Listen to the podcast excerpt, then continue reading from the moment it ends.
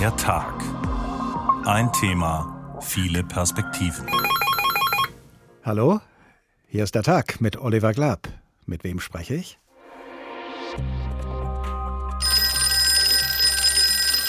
Ein riesiger Kasten mit so einem Rad, wo Zahlen draufstehen. Man dreht mit dem Zeigefinger auf die jeweilige Zahl.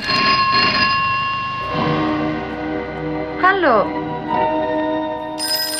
War im Flur und dann musste man telefonieren und alle haben zugehört. Und das war peinlich manchmal, ja. Hm, Naja, man hat so seine Geheimnisse. ne? Das muss ja nicht mithören, der andere. Wollen Sie bitte jetzt augenblicklich auflegen? Wer ist die Frau Sherry? Die Mitinhaberin meines Telefonanschlusses. In jedes Gespräch schaltet sie sich ein. Damit möbelt sie ihr trübes Leben auf. Wenn ich gelegentlich auch mal telefonieren dürfte, wäre mein Leben gar nicht so trübselig. Hallo? Hallo Michael, wie geht es dir? Ich habe dich heute anrufen wollen und auch jetzt Gott sei Dank getroffen, um einfach an diesem Tag noch einmal zurückzublicken auf die Zeit vor einem Jahr. Was soll die Scheiße? Bitte nach Haus telefonieren. Ich werd verrückt, der redet ja. Nach Haus. Ich telefoniere, also bin ich. Dieser Satz könnte von dem Erfinder Alexander Graham Bell stammen. Bell war zwar nicht der Erste, der als Erfinder ans Telefon gegangen ist, aber er war der Erste, der vermarkten konnte, was er telefonisch erreicht hatte. Vor genau 100 Jahren ist Bell gestorben, aber mit dem Nachfahren seines Telefons, dem Handy, hantieren heute mehr Menschen denn je. Und es scheint geradezu festgewachsen an jeder Hand, die es hält. Warum hat das Telefon bei uns so viel zu melden? Wird der Mensch auf ewig ein Homo telefonicus bleiben? Und wie werden wir wohl in Zukunft nach Hause telefonieren?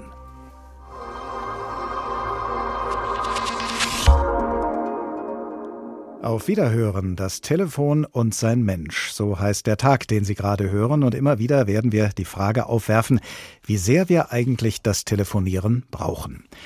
Erfinder wie Alexander Graham Bell oder auch Philipp Reis aus Hessen waren im 19. Jahrhundert offenbar überzeugt davon, dass der Mensch so etwas wie das Telefon dringend braucht. Sonst hätten sie wahrscheinlich nicht in dieser Richtung geforscht. Vielleicht braucht man auch immer das, was man nicht hat.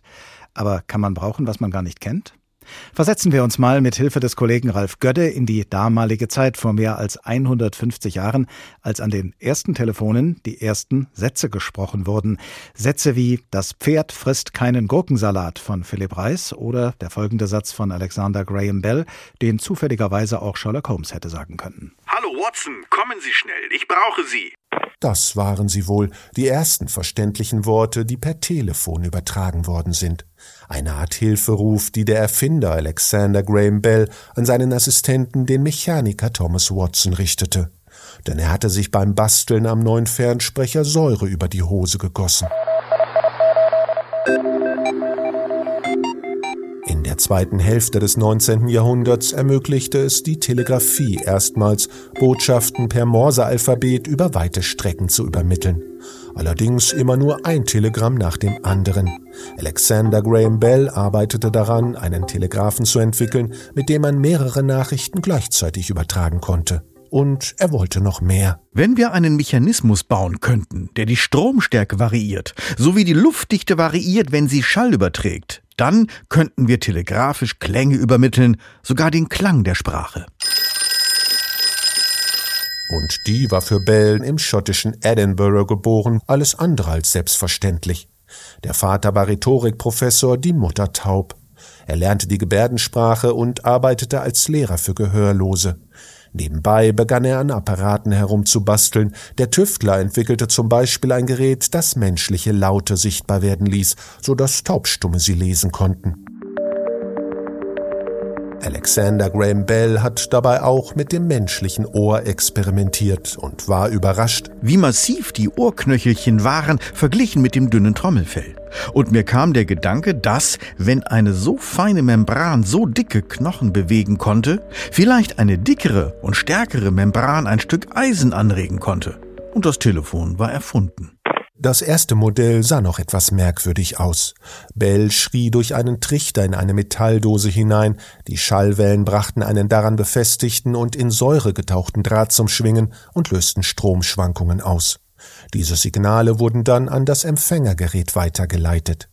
Der pfiffige Schotte profitierte dabei von der Arbeit des deutschen Physikers Philipp Reis, der 15 Jahre zuvor einen Apparat präsentiert hatte, mit dem man schon Töne übertragen konnte.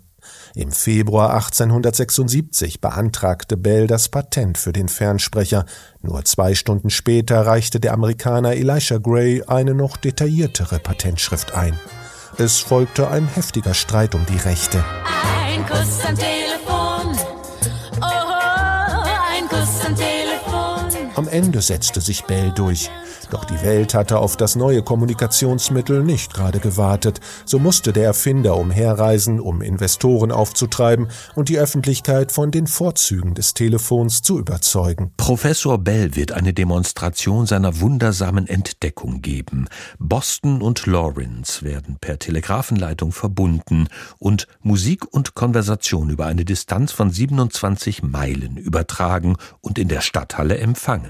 Eintrittskarten 35 Cent. Bis zu seinem Tod im Jahre 1922 hat Bell noch viele weitere Erfindungen und Experimente gemacht, unter anderem auch mit Booten und Flugzeugen. Sein Name bleibt aber vor allem mit der Erfindung des Telefons verknüpft. So ist die Maßeinheit für den Schalldruckpegel Dezibel nach ihm benannt. Und dass der Name Bell auch noch das englische Wort für Klingel ist, hätte man auch nicht besser erfinden können für den Mann, der als Erfinder des Telefons gilt. Leo Banägele ist Kulturhistorikerin und am Museum für Kommunikation in Frankfurt Kustodin für Nachrichtentechnik, insbesondere für alle Exponate rund ums Telefon. Guten Tag. Guten Tag. Wir haben eben gehört, es war schwierig für Alexander Graham Bell, wie übrigens auch für Philipp Reis, die Öffentlichkeit vom Telefonieren zu überzeugen. Die Welt habe nicht gerade gewartet auf die Erfindung des Telefons, haben wir gehört. Trotzdem haben Reis, Bell und andere im 19. Jahrhundert zum Teil innerhalb weniger Jahrzehnte ihre Forschungen auf diesem Gebiet vorangetrieben. Lag die Erfindung des Telefons also doch irgendwie in der Luft? Brauchte der Mensch das Telefon und wusste es nur noch nicht?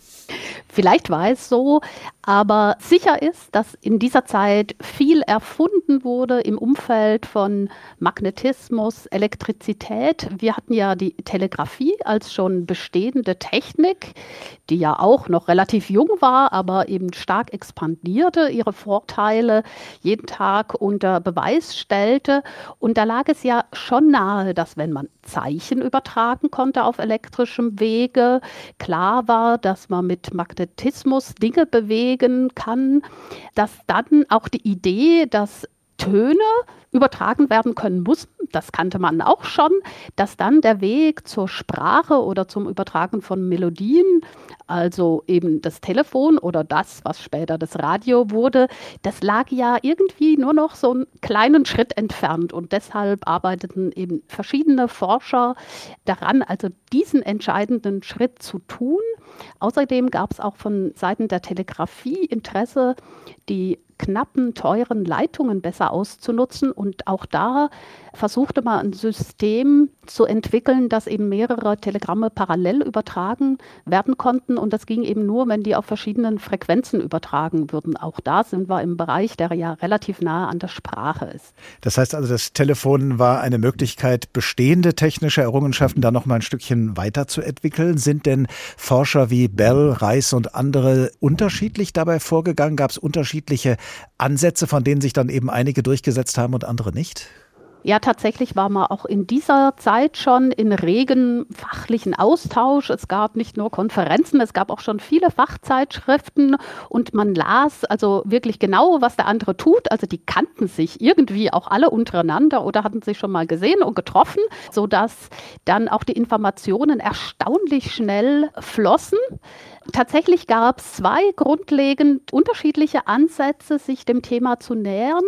Und der eine arbeitete mit Batterieströmen, also einen Batteriestrom zu verändern, also die Sprache aufzumodulieren.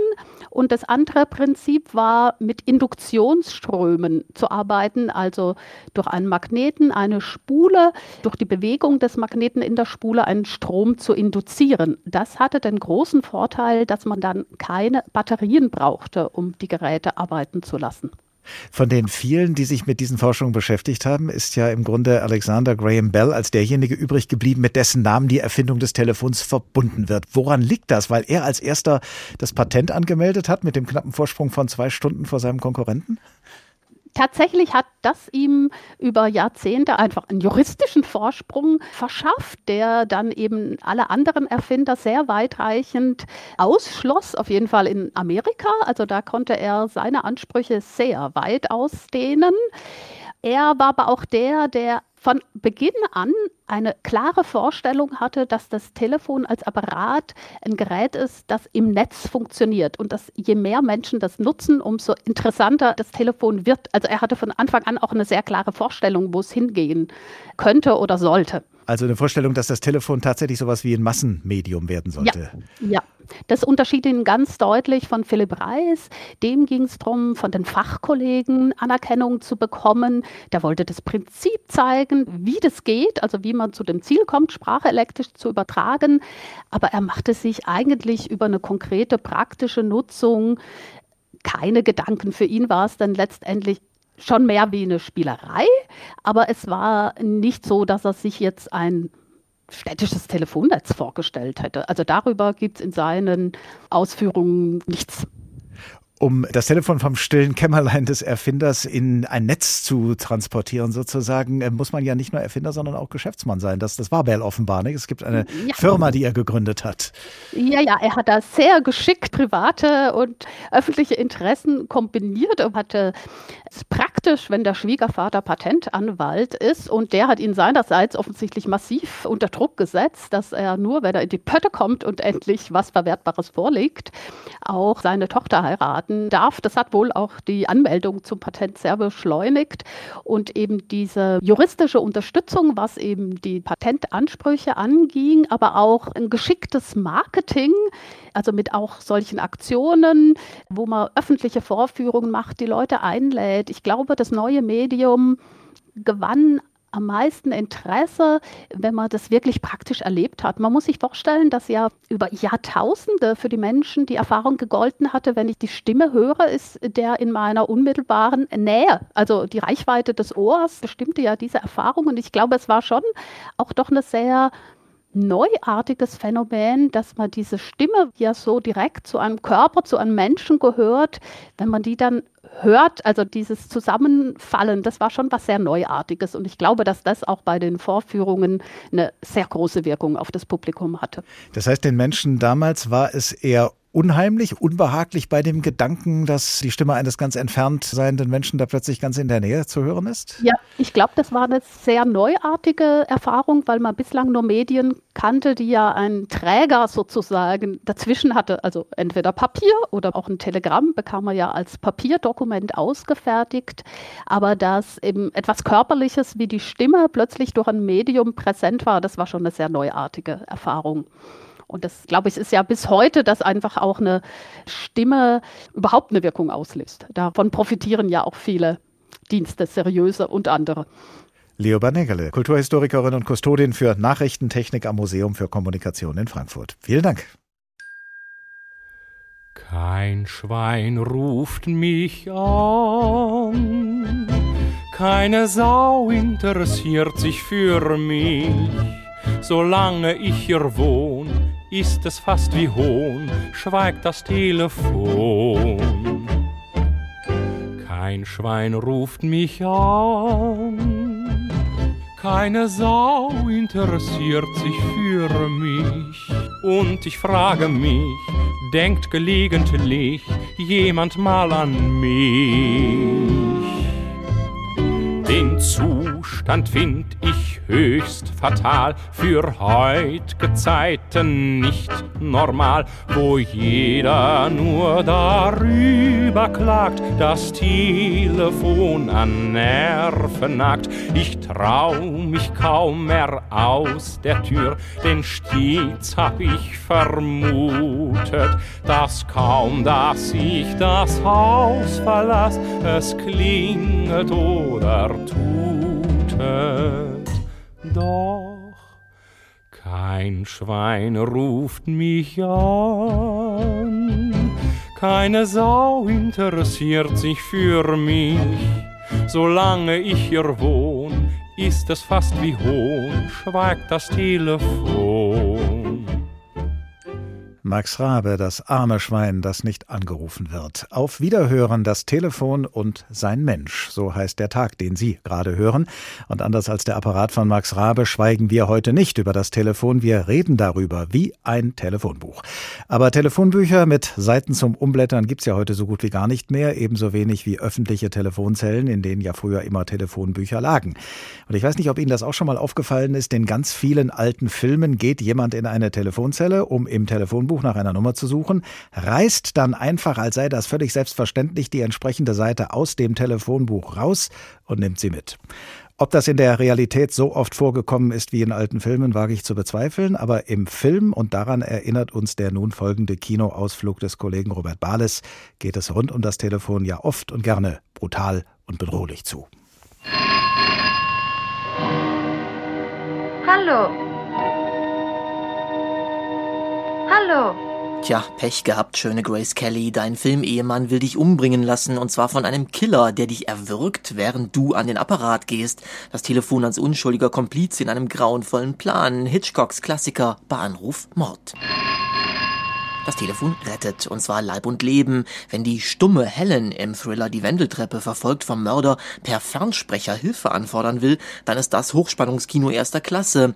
Brad und Janet dagegen wollen wegen einer Reifenpanne bloß die Werkstatt anrufen und geraten aber in der Rocky Horror Picture Show bekanntlich in die lüsternen Fänge eines Sexmonsters. Echte Rettung per Handy allein demonstriert James Bond in Der Morgen stirbt nie. 007s BMW gehorcht werbewirksam auf die Befehle seines Funktelefons. Wie kommen Sie auf die Idee, dass ich eine Freundin habe? Das weiß ich. Ich stehe gerade vor der Tür zu Ihrem Badezimmer. Das Telefon bedroht, so kündigt sich der Killer an und ratzfatz ist der Teenager im modernen Horrorfilm aufgeschlitzt. In Streifen wie Scream wird die moderne Kommunikationstechnik zum Albtraum angekündigter Tode. Im Thriller Staatsfeind Nummer 1 sind Verdächtige per Handy überall lokalisierbar und in einer legendären Columbo-Folge gibt's einen Mordbefehl übers Telefon. Das Opfer hat keine Chance, denn die Mörder sind auf Fernsprechkommando abgerichtete Hunde. Starling? Nun, Clarice? Haben die Lämmer aufgehört zu schreien? Dr. Lecter. Das Telefon schürt Sehnsucht, auch wenn diese Zuneigung morbid und verboten ist. Psychokiller Dr. Hannibal Lecter kann nicht umhin, seine FBI-Agentin Clarice Starling anzurufen. In einer Verfilmung von Cocteaus Die geliebte Stimme schmachtet Hildegard Knef ihren längst verlorenen Geliebten telefonisch an. Und wenn durchgedrehte Staatsmänner wie in Dr. Seltsam zum Telefon greifen, ist die Sehnsucht nach Frieden nicht mal das Papier wert. Na, wenigstens wurde der Wunsch dieses kleinen Wesens seinerzeit erfüllt. Was soll die Scheiße? Nach Haus telefonieren. Ich werd verrückt, der redet ja. Nach Haus. Das Telefon als letzte Flucht, zum Beispiel ins Gelächter vor dem Ungeheuer. In Chaplins Der große Diktator und Mel Brooks Version von Sein oder Nichtsein verursachen störrische Telefone Lachen über Hitler. Manchmal wandeln Wesen sogar zwischen den Welten per Telefon. Paradebeispiel der Science-Fiction-Erfolg Matrix. Und hätte eine Marlene Dietrich tatsächlich 25 Jahre lang alleine in ihrer Pariser Wohnung leben können, ohne die wenigstens verbale Fluchtmöglichkeit über das Telefon? Falling in love again. Gesehen, das Kino wäre ohne das dramaturgisch einsetzbare Instrument namens Telefon um einige Handlungsmomente ärmer. Hätte es allerdings damals in den 60er Jahren bereits Mobilgeräte gegeben, Doris Day hätte sich niemals über die schamlosen Flottereien ihres Telefonmitbenutzers Rock Hudson aufregen müssen. Bettgeflüster im Festnetz. Doris, klar, das tötet jegliche Lust. Wollen Sie bitte jetzt augenblicklich auflegen? Wer ist die Frau Cherie? Die Mitinhaberin meines Telefonanschlusses. In jedes Gespräch schaltet sie sich ein. Oh. Damit möbelt sie ihr trübes Leben auf. Wenn ich gelegentlich auch mal telefonieren dürfte, wäre mein Leben gar nicht so trübselig. Das waren noch Zeiten, als ein Telefonanschluss für zwei Wohnungen reichen musste, ist aber auch schon mehr als 60 Jahre her. Professor Joachim Höflich ist Kommunikationswissenschaftler an der Universität Erfurt und wir erreichen ihn per Telefon. Guten Tag. Ja, ich grüße Sie. Wenn ich gelegentlich telefonieren dürfte, wäre mein Leben nicht so trübselig, sagt Doris Day in dem Film Bettgeflüster. Ist telefonieren können ein Mittel gegen Einsamkeit? Eigentlich schon. Stellen Sie sich vor, Sie wären einsam und verlassen in Ihrem Kämmerchen und hätten kein Telefon. So haben Sie die Chance, schnell mal zum Apparat zu greifen und jemand anzurufen. In der Regel ruft man eigentlich im Übrigen Leute an, die man schon bereits kennt. Das heißt, ein Telefon ist nicht nur ein Mittel gegen Einsamkeit, sondern auch ein Mittel, um soziale Kontakte aufrechtzuerhalten und zu stabilisieren. Davon ist ja gerade in der ersten Phase der Corona-Pandemie sehr ausgiebig Gebrauch gemacht worden, wobei dann natürlich viele äh, gesagt haben, das Telefon ist letztlich kein Ersatz für persönliche Begegnungen. Das stimmt, oder? Das stimmt eindeutig, aber es ist insofern relativ, weil wir wissen eines, Menschen, die viele soziale Kontakte haben, haben viele Telefonate. Also das eine gehört zum anderen. Äh, und dann ist das Telefon in der Tat so etwas wie ein Stabilisator zwischenmenschlicher Beziehung. Und vielleicht ist es auch der Grund dafür, dass die Menschen im Kontext von Corona viel mehr wieder zum klassischen Telefon gegriffen haben. Es hat ja auch immer Menschen gegeben, die von sich sagen, ich telefoniere nicht gern, ohne dass sie dann immer gleich erklären können, warum das so ist. Welche Erklärungen haben Sie als Kommunikationswissenschaftler dafür gefunden, dass Menschen nicht gerne telefonieren? Jetzt will ich kein psychoanalytisches Fach aufmachen, aber eines zeigt sich zum Beispiel, dass Männer viel eher äh, das Telefon meiden als Frauen. Ganz einfach. Man kann an der Telefonabrechnung, Abrechnung, Entschuldigung, angucken, wer im Hause ist. Ist eine Frau im Haus, ist in der Regel die Telefonrechnung viel, viel höher und die äh, äh, ja, Frau ist sozusagen der Katalysator des Telefonierens. Das haben Sie an validen Zahlen festmachen können, dass das so ist, ja? Das ist ganz, ganz eindeutig so. Und äh, äh es hat, ja, gucken Sie nur mal, äh, fragen Sie die Menschen in ihren Haushalten, wer als erstes zum Telefon geht. Dann sagt der Mann, geh mal du ran, äh, äh um vielleicht erstmal auch die Ungewissheit, äh, äh, ja, der Ungewissheit aus dem Weg zu gehen, mit wem man es denn eigentlich zu tun hat. Frauen machen Arzttermine aus oder Mütter machen für ihre Kinder Termine aus. Also Frauen sind eigentlich die, die das Telefon benutzen, um soziale Außenkontakte einzuleiten und zu stabilisieren. Stichwort Ungewissheit. Äh, unser Gegenüber am Telefon können wir ja oft nur hören, nicht sehen. Das ändert sich zwar immer mehr, weil es eben auch Videocalls gibt, aber davon machen wir ja nicht immer Gebrauch. Ist das Telefon, gerade weil es eben auf das Akustische sehr oft beschränkt ist, auch besonders geeignet, Menschen zu täuschen? Ja und nein. Äh, der eine Punkt ist der, ich habe schon angedeutet, Telefonate erfolgen in der Regel mit Menschen, die man bereits kennt. Und natürlich kann man genau dieses Moment des Kennens und der, des, der Vertrautheit schamlos ausnutzen. Ihr kennt es ja äh, aus vielen kriminellen Beispielen, aber auch in einem positiven Sinne, denn das Nicht-Sichtbare eröffnet irgendwie auch ja, das Innere. Man traut sich Dinge zu sagen, die man sonst vielleicht nicht sagen würde. Die Telefonseelsorge ist ja zum Beispiel so ein Moment, das ja, äh, äh, äh ja durch die Anonymität des Telefons überhaupt erst äh, entstehen konnte.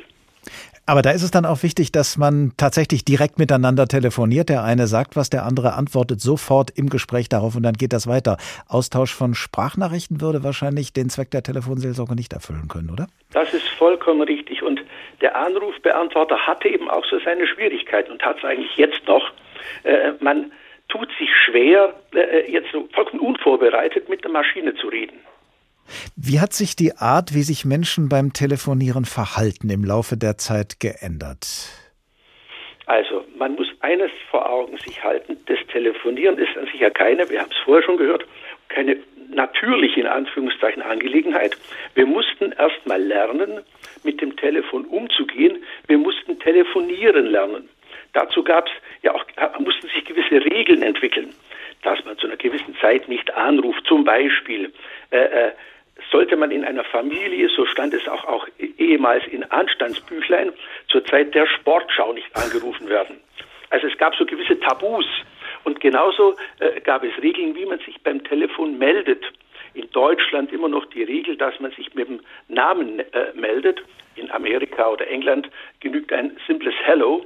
Also wir äh, äh haben sozusagen die, das Telefon sozialisiert, indem wir gelernt haben, das Medium, das Telefon in unseren Alltag einzubauen.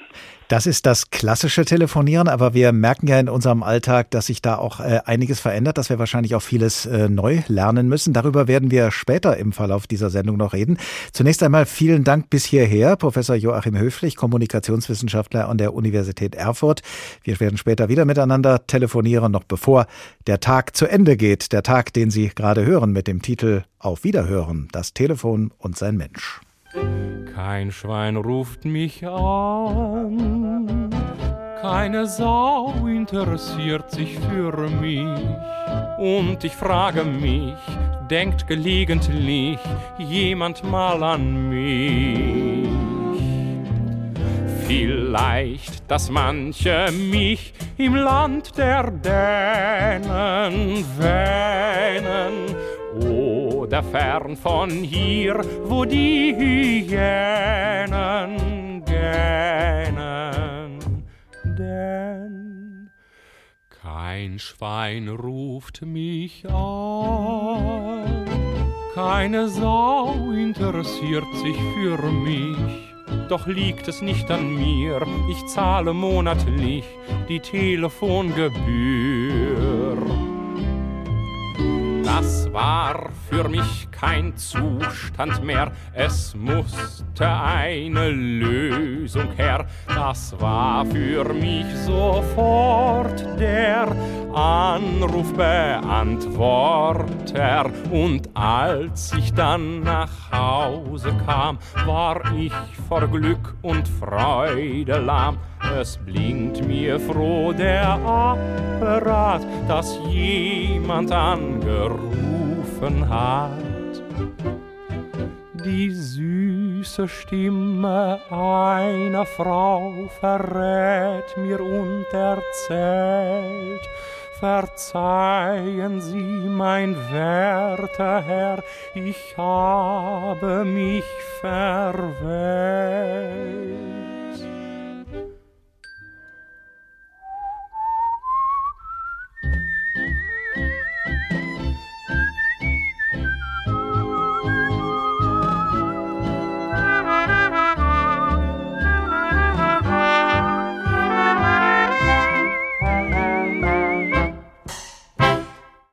Na, da hat wenigstens noch ein Schwein gepfiffen, wenn schon keines anruft.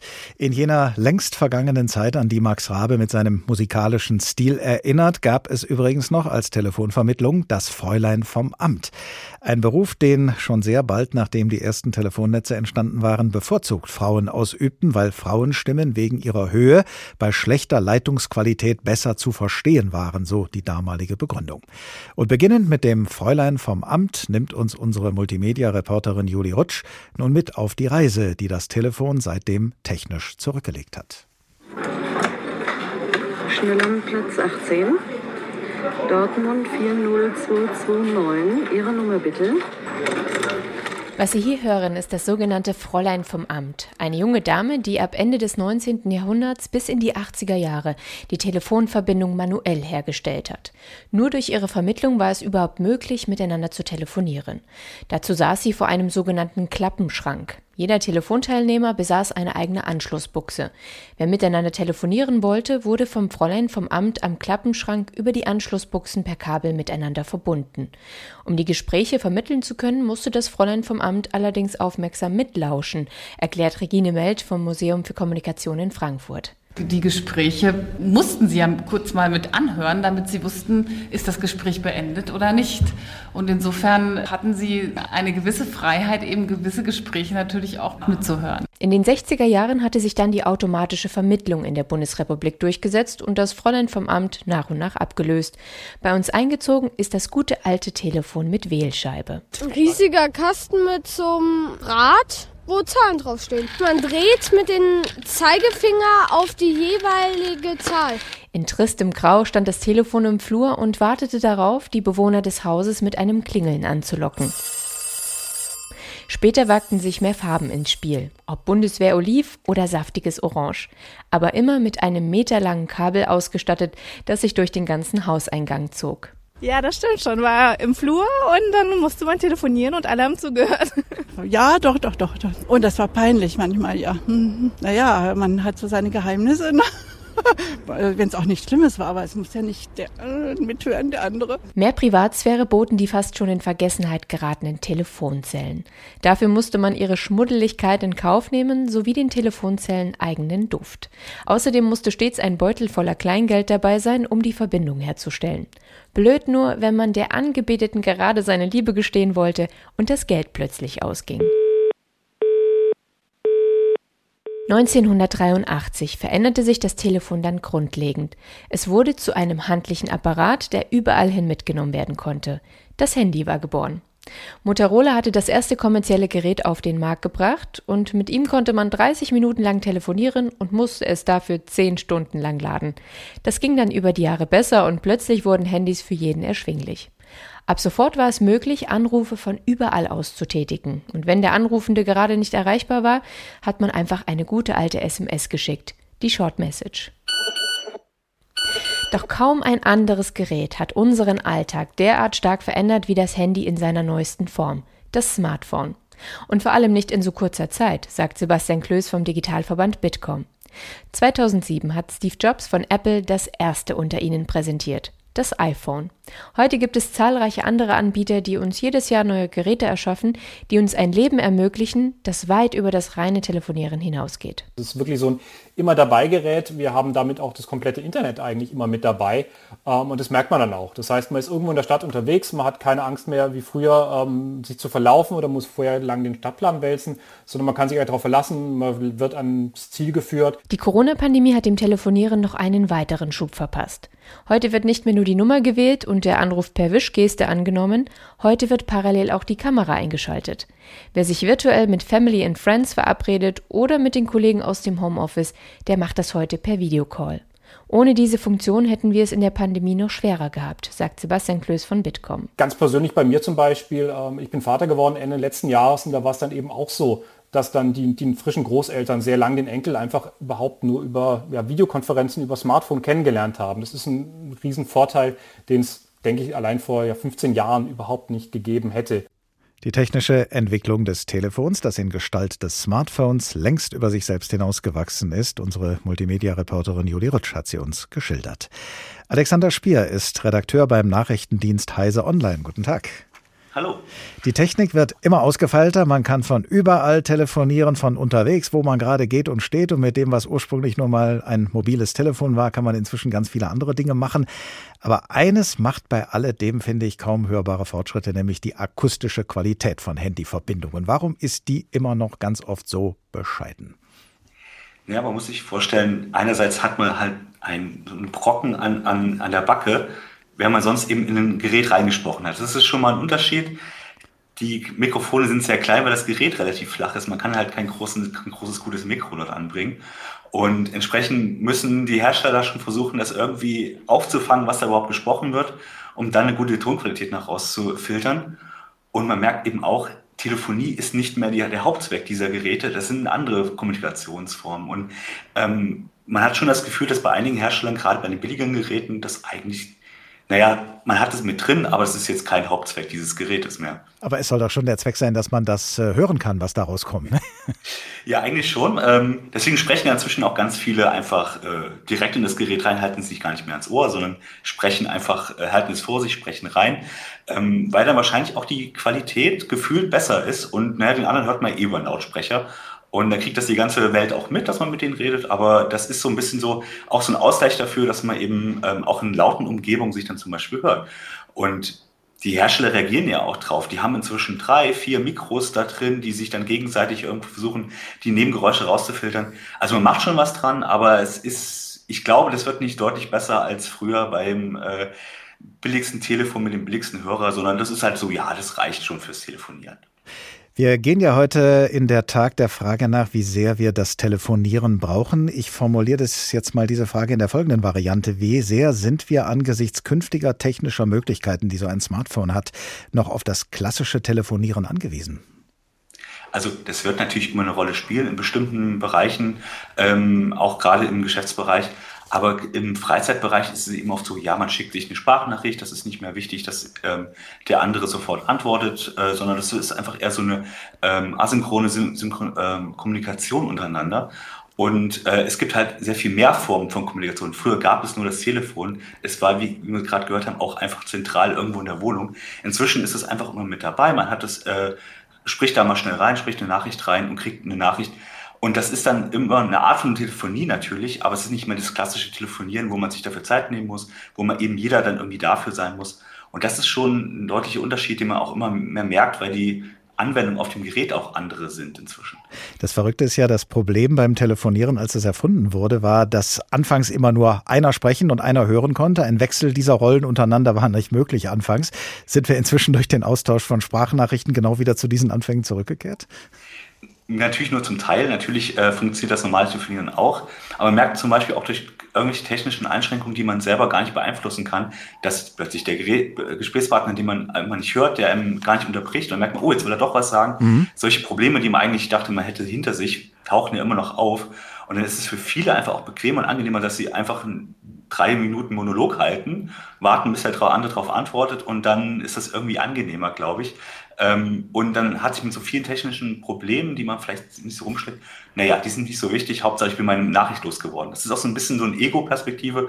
Ich bin wichtig, ich erzähle, ich erzähle meine äh, Nachricht und der andere muss dann so lange warten und zuhören. Und da nimmt man dann in Kauf, dass das ja irgendwie auch zu einer Verlangsamung von Kommunikation führt, weil ich ja die Antwort auf meine Frage immer erst verzögert bekomme. Ne?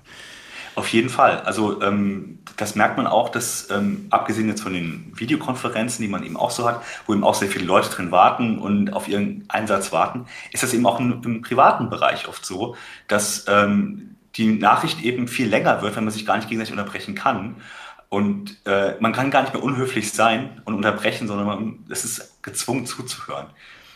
Ich habe noch eine andere Variante unserer Tagfrage. Wie sehr brauchen wir in Zukunft noch ein Gerät zum Telefonieren? Also ich gehe stark davon aus, dass wir zwar immer noch weiterhin telefonieren in bestimmten Umständen, aber natürlich ähm, dadurch, dass die Technik sich äh, davon loslösen kann. Das heißt, ähm, ich habe einfach Knopf im Ohr.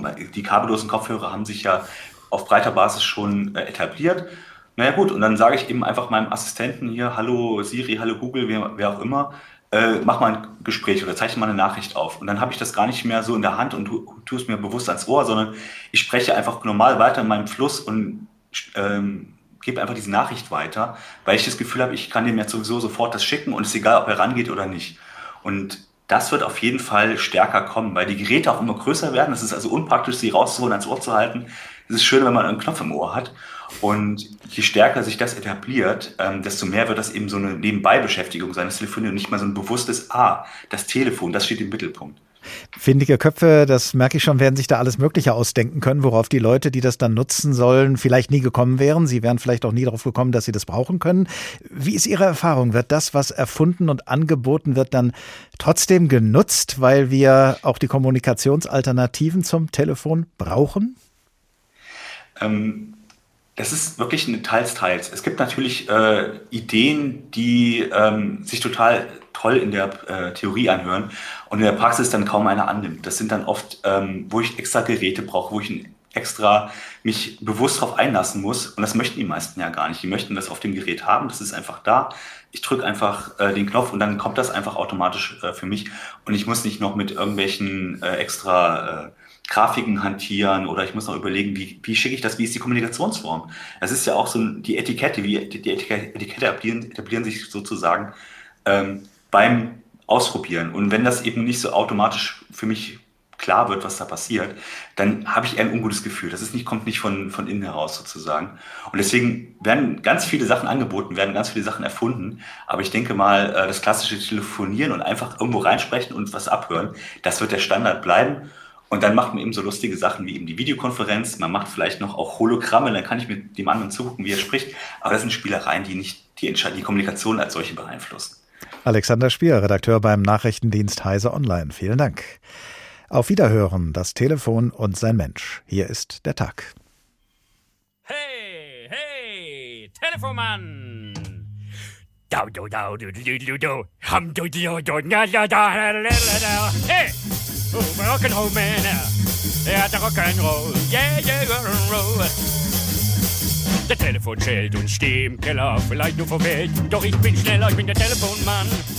Ich geh ans Telefon ran, ich bin der Telefonmann. Ich geh ans Telefon ran. Es macht die, die, es macht Düdelü, es macht Ring, Ring, Ring, ha. Ich bin der Telefonmann, ich gehe immer dran. Ich bin immer parat, am Telefonapparat. Ich stehe in der Küche und koch mir was Schönes. Da geht das Telefon, ich lasse einen Löffel fallen. Ich bin der Telefonmann, ich gehe an Telefon ran. Ich stehe immer parat. Am Telefonapparillo. Plötzlich Plötzlich klopft es an der Tür. Da ist doch jemand, der klopft. Ich bin der Türenmann. Ich gehe zu der Türe dran. Ich mach die Türe auf. Draußen steht jemand. Er sagt Dinge, Dinge. Er sagt Donge, Dong. Er sagt Düdelhühn. Auch Dudelodo. Er wäre der Telefonmann. Ich, ich nehme immer ab. Von 60 auf 55 Kilo.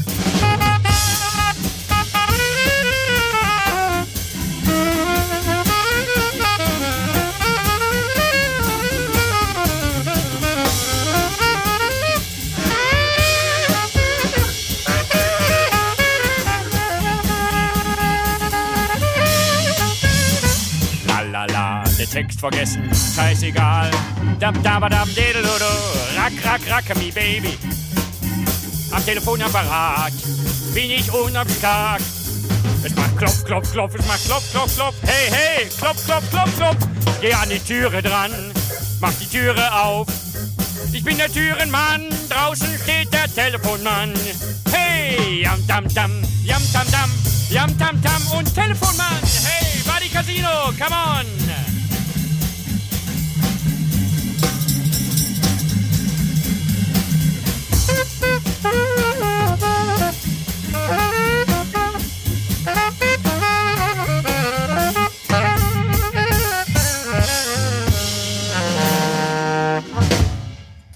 Telefonmann.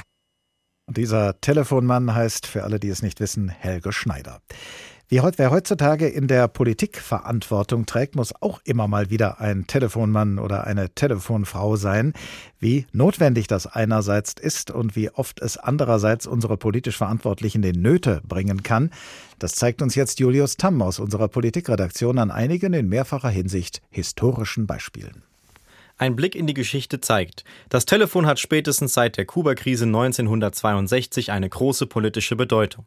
Damals kam es fast zum Atomkrieg, als Russland atomar bestückbare Raketen auf dem Inselstaat vor der US-Küste in Stellung brachte. Die Nachricht über den Rückzug der Russen musste der sowjetische Machthaber Khrushchev per Radio senden. Eine schnellere Verbindung in die USA gab es nicht. In solch einer brenzlichen Zeit war das fatal.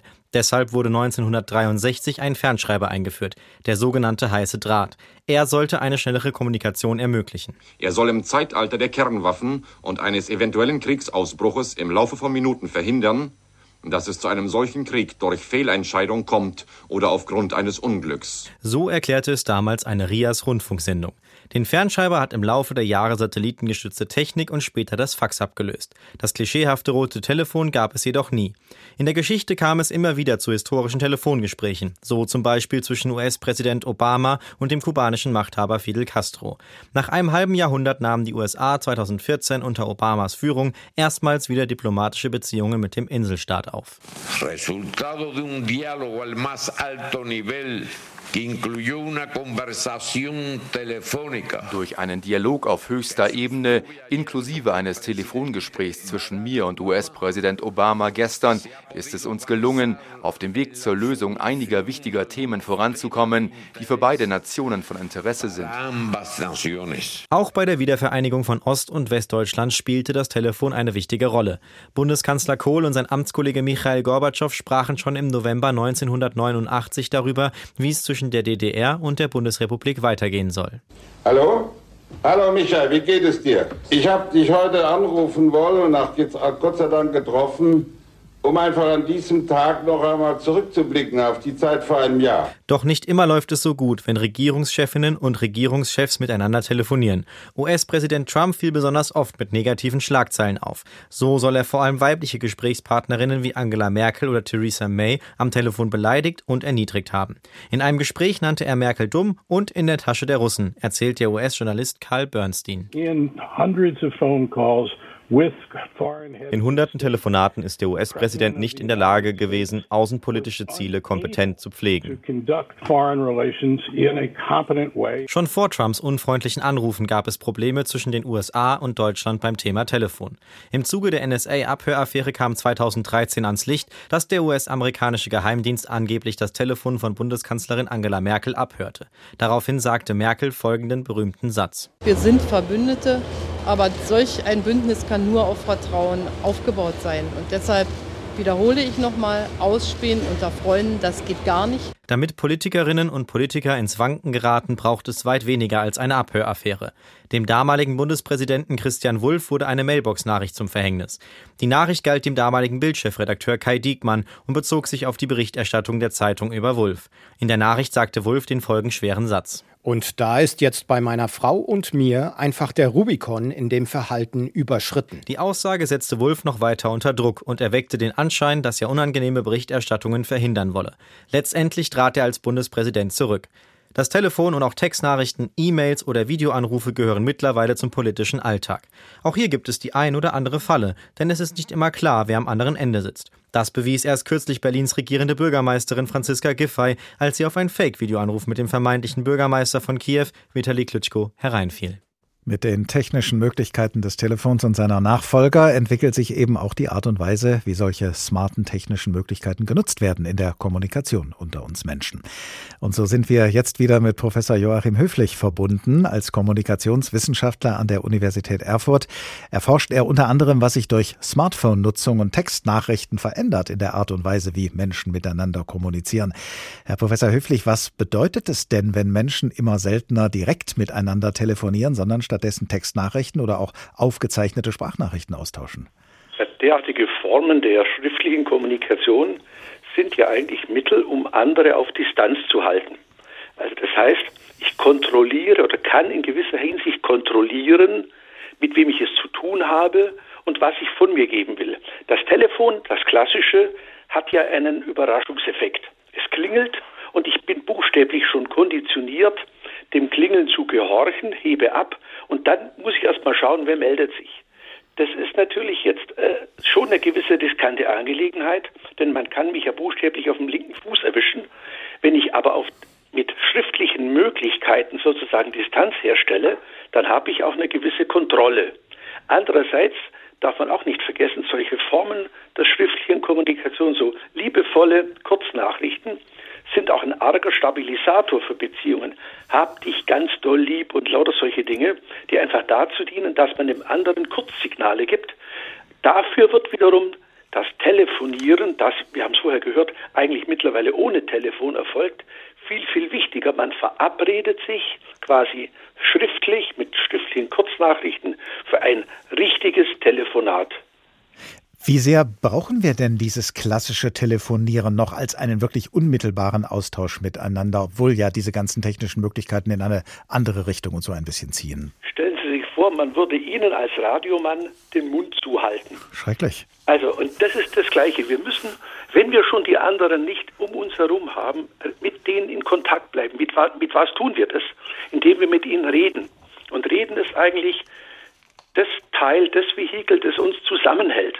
Und wenn man Menschen die Sprache verbinden, einzelhaft, stellen Sie sich das vor, dann nimmt man uns eigentlich unser zentral menschliches Moment. Gleichwohl hat man ja den Eindruck, wenn man sich so umschaut auf der Straße, da sind ja sehr viele Menschen doch sehr mit ihrem Smartphone äh, ja, verbandelt und konzentriert darauf und kommunizieren augenscheinlich, aber eben in die Ferne und nicht in die Nähe. Als das Telefon erfunden wurde, lautete die Botschaft, du kannst jetzt mit Leuten reden, die ganz weit weg sind. Inzwischen müsste die Botschaft wahrscheinlich lauten, du kannst auch mit Leuten sprechen, die direkt neben dir stehen. Hat sich da was Grundlegendes verändert in ja, unserer Fähigkeit, sollte, miteinander zu kommunizieren? Man sollte eines nicht vergessen, der Großteil der Telefonate ist immer noch im näheren Umkreis. Wer telefoniert schon schnell mal nach New York? Also eigentlich ist das Telefon immer auch schon ein Nahraummedium gewesen, während jetzt dieses Handy oder wie man sagt, es ist ja kein Handy mehr, es ist quasi ein kleiner tragbarer Computer, mit dem ich auch telefonieren kann und mit dem sozusagen alles Mögliche getan wird, auch Langeweile zu überbrücken, Wartezeiten zu überbrücken und eigentlich auch um in gewisser Hinsicht mich von dem Stress des Alltags zurückzuziehen. Ich konzentriere mich eigentlich auf mich selber. Das kann man gut finden oder nicht. Es gibt ja schon Beispiele dafür, dass für Handytelefonierer und Telefonierende äh, eine eigene Gehspur äh, oder Fußgängerspur entwickelt wurde, damit die nicht kollidieren. Sie haben, äh, als wir vorhin miteinander gesprochen haben, gesagt, dass wir äh, uns so mit der Zeit gelernt haben oder uns Regeln erarbeitet haben, wie man telefonisch miteinander kommuniziert. Wenn jetzt die technische Entwicklung immer weitergeht, werden wir das ja weiter tun müssen. Tun wir sowas intuitiv zu lernen, äh, wie man telefoniert oder wie man andere Kommunikationsmöglichkeiten nutzt oder muss man uns das beibringen? Einerseits lassen sich Ingenieure was einfallen, um uns sozusagen äh, äh, kalt zu erwischen. Zum anderen sind wir auch durchaus kreativ. Man stelle sich mal vor, wer hätte daran gedacht, dass Menschen mittels ihrer beiden Daumen auf so eine kleine Tastatur drauf pimpern, um miteinander SMS-Botschaften zu schicken. Das ist eigentlich, und die Möglichkeit hätte es vorher schon gegeben, das ist ein Ausdruck dafür, dass die Menschen auch durchaus kreativ mit dem Medium umgehen. Das heißt also mit anderen Worten, das Telefon und seine Menschen ist immer auch der Mensch und sein Telefon, der etwas daraus macht und auch durchaus in einem kreativen Sinne etwas daraus macht. Wie sehr werden wir in Zukunft das Telefon und seine technischen Weiterentwicklungen brauchen? Gehört das äh, zu uns dazu? Ähm, können wir gar nicht mehr anders? Es, die Kommunikation gehört zu uns dazu.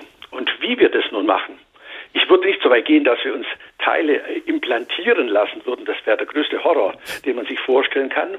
Aber wir werden auf vielfältige Art und Weise schauen, dass wir als soziale Wesen mit anderen immer irgendwie in Kontakt bleiben. Und dazu gehört eben auch nicht nur, dass man schreibt, sondern dass man sich hört. Und so was wir eben auch tun, das Telefon ist doch ein arg intensiv, intensives und intimes Medium, denn es ist das Medium, das einem direkt ins Ohr geht. Professor Joachim Höflich, Kommunikationswissenschaftler an der Universität Erfurt. Er ist für uns heute ans Telefon gegangen. Ganz herzlichen Dank dafür. Das war der Tag über das Telefon und seinen Menschen oder auch über den Menschen und sein Telefon zu finden und nachzuhören in der ARD Audiothek oder auf anderen Plattformen.